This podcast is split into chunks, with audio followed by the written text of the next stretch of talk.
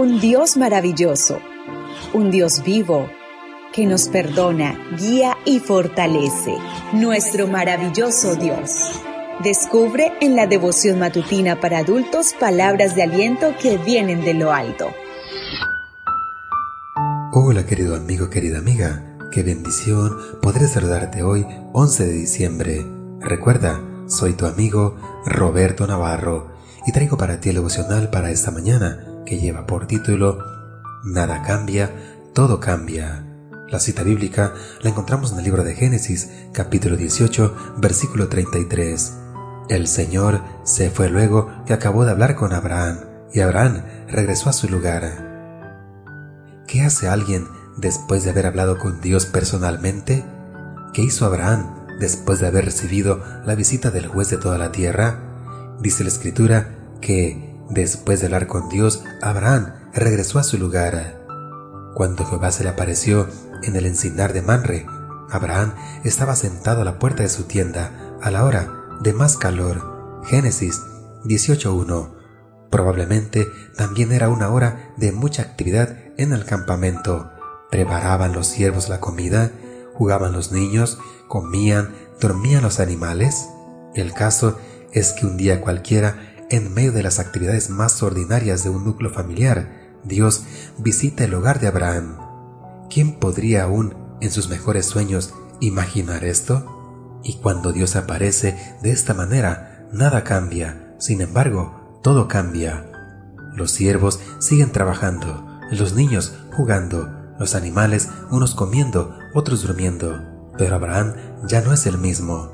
¿Cómo puede un mortal ser el mismo después de haber hablado con Dios? Como dice James R. Edwards, en un lugar por demás ordinario sucede algo muy extraordinario.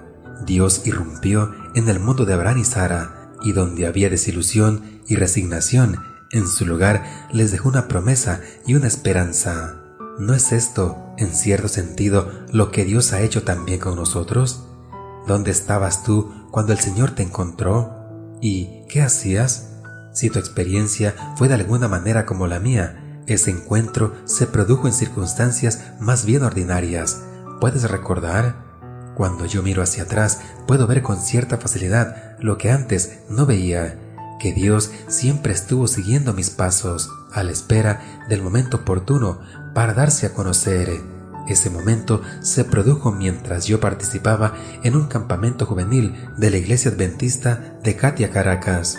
Tendría unos 18 años y estaba ahí más por el amor de una hermosa joven que por el programa espiritual que se desarrollaba. El sábado, durante el servicio de predicación, el pastor R.S. Arismendi hizo un llamado para abrir la puerta del corazón a Cristo. Ese día, bajo los árboles que nos daban su sombra, le entregué mi vida al Señor. Cuando al día siguiente regresé a casa, nada había cambiado. No obstante, todo había cambiado porque yo ya no era el mismo. Donde había desilusión y resignación, Jesús trajo una promesa y una esperanza. Oh, las cosas que hace Dios. Que tu oración esta mañana sea, Dios de maravillas, sorpréndeme hoy que en medio de las ordinarias circunstancias de este día algo extraordinario ocurra y aunque todo siga igual, sigue trabajando en mi vida para que yo ya no siga siendo igual. Deseo para ti un día de abundantes bendiciones y espero que mañana nos volvamos a encontrar en este mismo lugar, en la matutina para adultos. Devoción matutina para adultos. Nuestro maravilloso Dios. Una presentación de Canaan Seventh Day Adventist Church and DR Ministries. Hasta la próxima.